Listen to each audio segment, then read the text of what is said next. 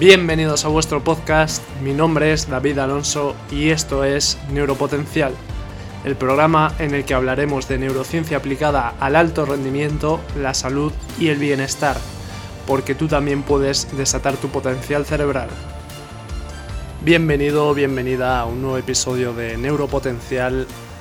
Hoy vamos a hablar sobre un tema que a todo el mundo le interesa, un tema muy importante, y es que si hablamos de neurociencia, si hablamos de desarrollo personal y de gestión de tu cerebro, pues es uno de los principales ámbitos sobre los que tienes control y sobre los que deberías aprender y puedes influir para mejorar en, en tu día a día y en tu comportamiento.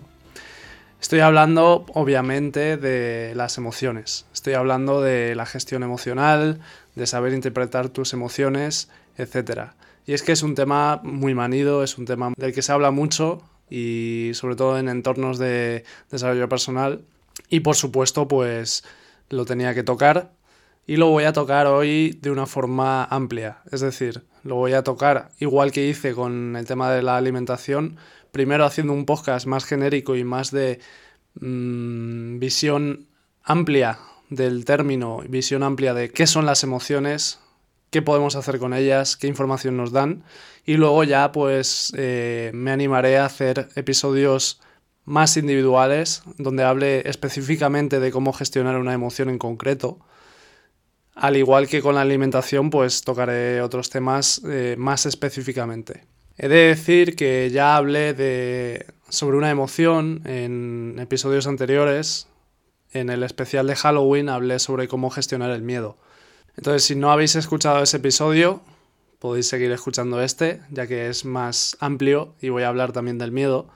Y eh, si os sigue interesando, pues cómo gestionar cada una de vuestras emociones de forma individual, tenéis ya grabado el del miedo y posteriormente pues iré haciendo con cada una de las emociones.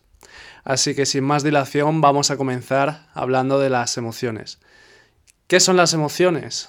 Pues bueno, si nos vamos un poco a la etimología de la palabra, em, emoción viene de motio.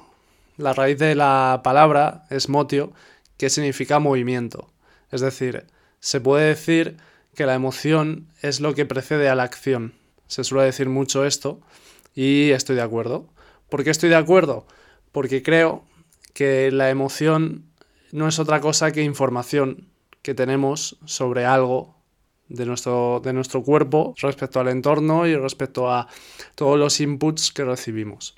Es decir, nosotros estamos constantemente escaneando el entorno, constantemente recibiendo información a través de todos nuestros sentidos y esa información pues eh, nos genera algo, nos genera una respuesta en nuestro cuerpo.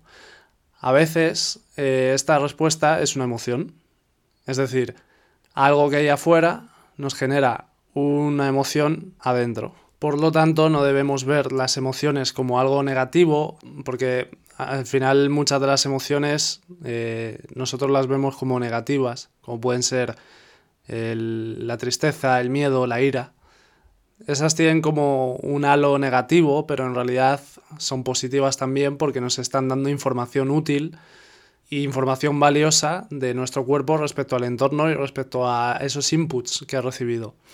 Además, eh, es importante remarcar que las emociones es algo que todos tenemos y que es algo que trasciende las culturas. Es decir, cualquier ser humano va a experimentar las mismas emociones independientemente de si es un, indígena de la selva o si es un trabajador de Nueva York o si es eh, alguien de un pueblo de Soria.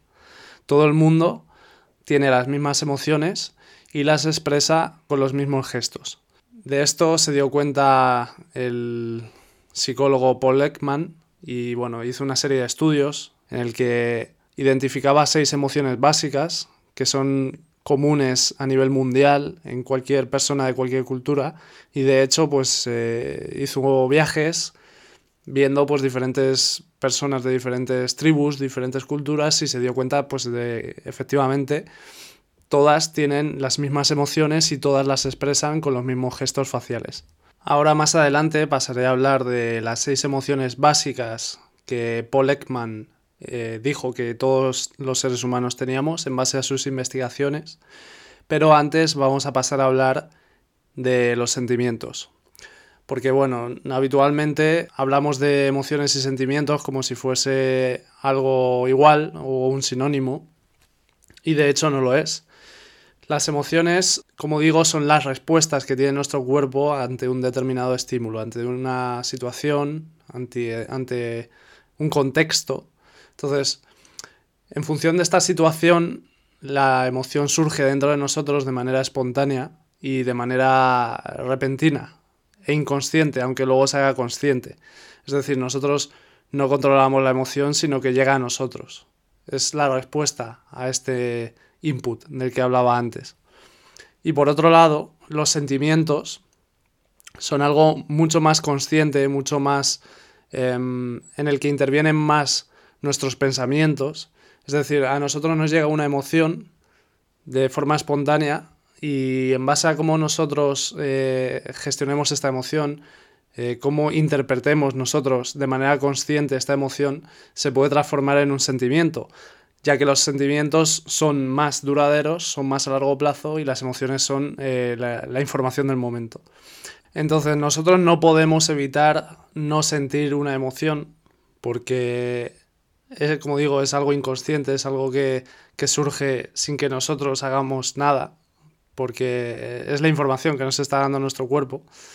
Entonces no podemos evitar sentir cierta emoción en un determinado momento. Lo que sí podemos hacer es gestionarla para que no se transforme en un sentimiento que nos vaya a acompañar a lo largo del tiempo. Entonces ahí es donde nosotros podemos actuar.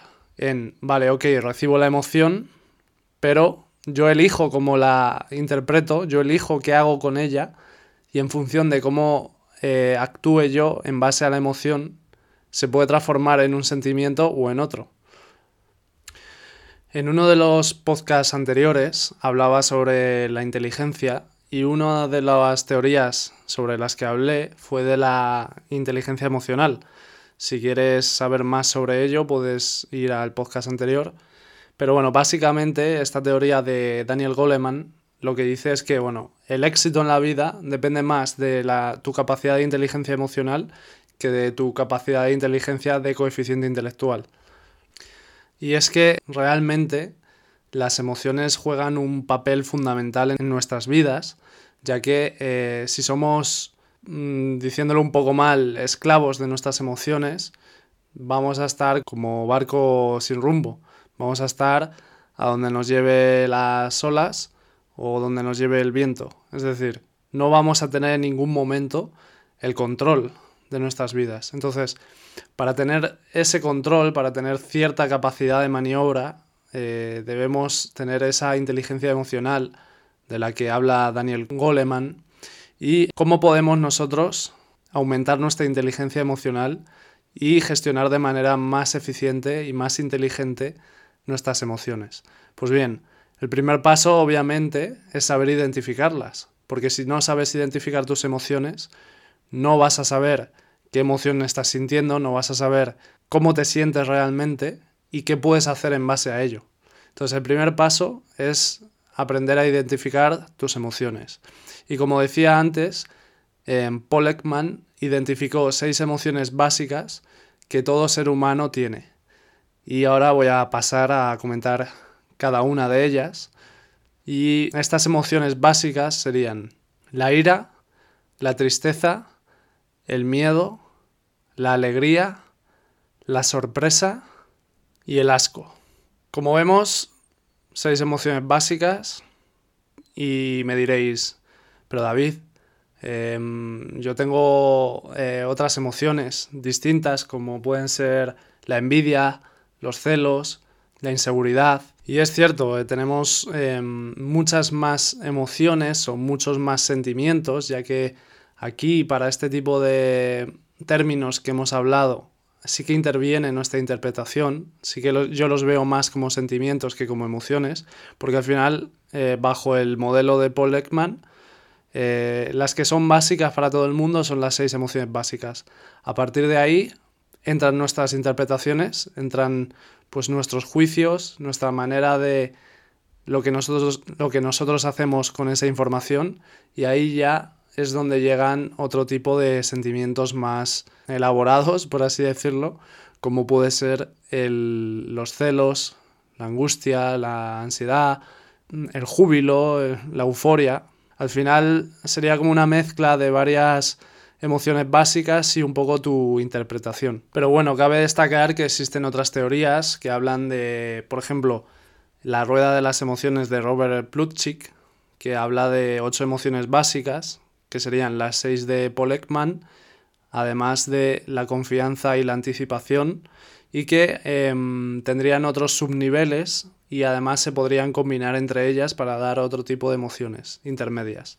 Aquí ya en función de cómo se combinen las diferentes emociones, pues te surgen otras como el tedio, el remordimiento, la melancolía, el susto, la sumisión, el optimismo, etcétera, etcétera. Y además em, en este modelo pues se le da diferentes eh, intensidades a cada una de las emociones.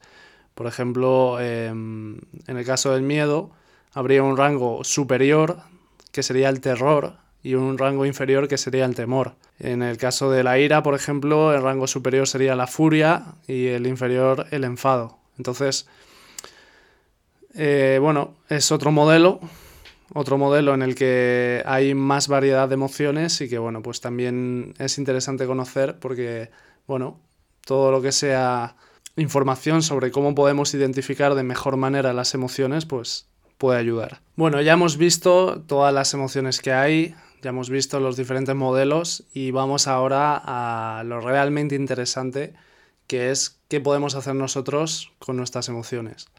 Bueno, como digo, el primer paso, identificarlas, entrenarnos en identificar nuestras emociones. ¿Y cómo hacemos esto? Pues, en primer lugar, conociéndolas y, en segundo lugar, prestando atención, siendo conscientes de cómo nos sentimos en cada momento.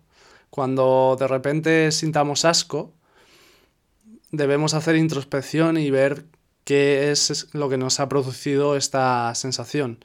Cuando experimentamos alegría o tristeza, debemos ser conscientes de todos los inputs que hemos recibido y que han podido ser los desencadenantes de esta emoción.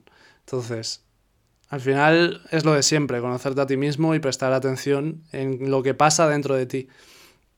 Y no solo lo que pasa dentro de ti, sino lo que hay fuera de ti que pueda haber ocasionado eso. Normalmente como digo, eh, lo que nos genera una emoción es lo que pasa fuera de nosotros, pero a veces somos nosotros mismos, con nuestros pensamientos, los que desencadenamos esa emoción. Entonces eh, hay que andarse con ojo y ser consciente de, de, qué tipo de pensamientos estamos teniendo y qué es lo que nos está rondando por la cabeza. Y sobre todo una creencia que debemos eliminar si es que la tenemos es la de que las emociones son negativas. Al final la emoción es positiva porque te da información útil. Si te sientes triste, no es negativo. Lo negativo es lo que te está produciendo ese sentimiento. Pero la emoción de tristeza, la emoción de tristeza en sí no es mala y no tienes que verla como algo malo. Tienes que aceptarla y eh, intentar cambiar que, aquello que te produce esa sensación. También está la típica creencia de que las emociones son negativas porque nos hacen actuar de, peor manera. Y esto es un mito. Es falso que por no tener una emoción vayas a tomar decisiones más conscientes o más adecuadas. De hecho, em, esto lo, demostró Antonio Damasio en sus múltiples estudios en la Universidad de Iowa. Por ejemplo, eh, está el estudio que hizo en el 1985 en el que cogía a varias personas que tenían una lesión en la región encargada de hacer esta, este procesamiento de, emocional y se los ponía pues a, apostar, a tomar decisiones de índole económica. Entonces, estas personas que, no, que tenían afectado el lado del procesamiento de las emociones tenían unos resultados económicos mucho peores que las personas que no tenían este tipo de, lesión y que por tanto sus emociones, su aversión y su sistema de recompensas sí que intervenían en el juego. Pues esas personas tenían mejores resultados. Y esto puede parecer un poco antiintuitivo porque siempre decimos que los sesgos y el sistema de aversión a la pérdida y el sistema de recompensa a menudo nos nubla en la conciencia y nos hacen tomar decisiones poco conscientes y poco racionales. Pero como todo, hay un término medio. Tienes totalmente lesionado ese sistema, pues también es negativo e incluso va a ser peor que alguien que tenga ese sistema bien y se deje llevar por sus emociones. Por otro lado, cuando se habla de gestión de emociones y gestión emocional, normalmente muchas veces se tiende a pensar que consiste en bloquear las emociones, en hacer que no nos afecten. Y esto pues es un error estrepitoso, porque si tú estás triste, la solución no es bloquear el sentimiento de tristeza.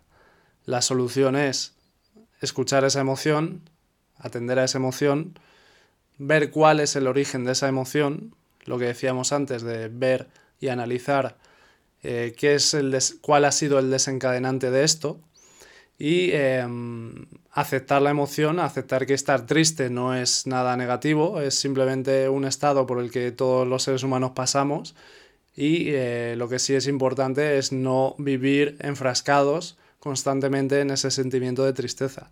Y fíjate lo que he dicho aquí, sentimiento de tristeza. Es decir, una emoción de tristeza no es negativo, pero si ya lo convertimos en sentimiento, sí que puede tener consecuencias negativas para nuestra salud y sobre todo para nuestra salud mental. Entonces, debemos eliminar esa idea de tratar de bloquear las emociones, de no sentir, de hacernos como robots. Eso es eh, el ingrediente perfecto para una mala salud mental y para el fracaso en general. Y eso, no, no bloqueamos, no controlamos, simplemente escuchamos las emociones que tenemos, las aceptamos e interpretamos a nuestro favor la información que nos brindan. Y aquí ya, pues en función de, de la emoción que sea, pues habría una estrategia u otra. Por ejemplo, si experimentamos una fuerte emoción de ira, en primer lugar, lo que haríamos sería eh, analizar por qué siento este fuerte, esta fuerte emoción de ira, qué es lo que me lo ha provocado. Una vez hemos hecho esto, pues eh, es algo que se va a repetir en el tiempo, es algo racional, debería sentirme así por esto que me lo ha generado, o es que están interviniendo mis creencias y cosas que tengo yo en mi interior. Al final hacemos ese trabajo de introspección y si tenemos que actuar para que en el futuro no se produzca esta emoción, lo podemos hacer cambiando lo que dependa de nosotros.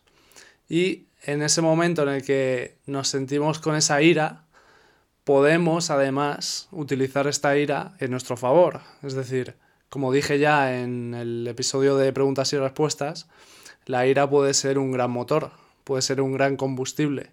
Entonces, si en el momento que experimentamos ira lo utilizamos para hacer un entreno, para trabajar con más ganas que nunca sobre nuestro proyecto, lo que estamos haciendo ahí es transformar una emoción que normalmente se ve como negativa en algo positivo. Entonces le estamos sacando partido, le estamos sacando un rédito. Aún así, el objetivo final es ir al, al desencadenante que nos ha producido esa emoción y solucionar lo que tengamos que solucionar para que no se vuelva a producir. Porque al final utilizar la ira a nuestro favor está muy bien, pero si se sostiene en el tiempo nos puede perjudicar más que favorecer. Esto es hablando de la ira. Por ejemplo, si hablamos de otra emoción básica, la tristeza, si nosotros nos sentimos tristes, si de repente nos entra una repentina emoción de tristeza, pues lo que tenemos que hacer es, de nuevo, identificarla, aceptarla, saber que está bien, que no pasa nada, que es solo una emoción, y ver qué es lo que nos lo ha generado. Si es un caso concreto que no tiene más importancia, pues ya está. Si es algo que se está repitiendo en el tiempo y que nos está haciendo sentirnos tristes y ya se convierte en ese sentimiento de tristeza, ahí es donde debemos tener cuidado. Debemos ver qué es lo que nos lo ha generado, qué es lo que podemos hacer nosotros para cambiar eso y ya es que depende mucho del caso individual. O sea, aquí tampoco podemos hablar en genérico porque es que depende del caso individual. Pero sobre todo es hacer, poner el foco en lo que tú puedes cambiar, en lo que depende de ti y cambiarlo. Porque si no, cada vez que pase esa situación vas a volver a sentir tristeza y el problema es cuando se instala en tu vida. El problema es cuando se convierte en algo habitual porque eh, el problema no es la emoción de tristeza, sino el sentimiento de tristeza y es que después del sentimiento de tristeza, si nosotros nos sentimos así durante mucho tiempo, se puede convertir ya en nuestra identidad, se puede convertir en nuestra personalidad. Y ahí es donde está el problema. El problema está cuando ya ese sentimiento se mantiene tanto en el tiempo que ya es, llega a formar parte de nosotros, llega a formar parte de nuestro autoconcepto y de nuestro yo. Y eso es lo que no se puede permitir. Ahí sí que es negativo el sentimiento de tristeza y ahí sí que te digo no lo aceptes. No puedes aceptar el sentirte triste siempre. La emoción de tristeza, perfecto, pero actuando. Por eso tampoco me gusta mucho el, la corriente que hay ahora de que todo está bien, de que tienes que aceptar todo lo que te pasa, de que, bueno, vosotros sabéis de lo que hablo. Y es que, a ver, está bien, pero con un asterisco. Y es decir, ok, te sientes triste, está bien, ¿qué vas a hacer? Pero lo que depende de ti, tienes que intentar cambiarlo. Porque si no, es lo que digo, ese sentimiento se va a instalar en tu vida y al final va a formar parte de tu autoconcepto y eso es muy negativo. Entonces, a mí me creo que es muy importante aceptar las emociones, cualquiera, pero eh, hay que trabajar para mm, que no se mantengan en el tiempo aquellas que no nos benefician. Y aquí es un tema de responsabilidad individual, de ser responsables con nosotros mismos y eh, conocernos a nosotros mismos, escucharnos, ser conscientes y mover el culo. Mover el culo para no conformarnos con aquello que nos está destruyendo. Mover el culo para mejorar, para evitar eso que nos hace daño. Ahí es donde te digo, no aceptes y mueve el culo. Pero bueno, quizá me he metido en un charco. Así que bueno, ya está dicho todo lo que quería decir. Como digo, en los próximos episodios iré hablando de cada una de las emociones y cómo podemos gestionarlas de forma óptima. Y em, bueno, espero que te haya gustado este episodio. Si es así, compártelo con las personas que creas que les puede interesar. Y nos vemos en el siguiente episodio. Chao.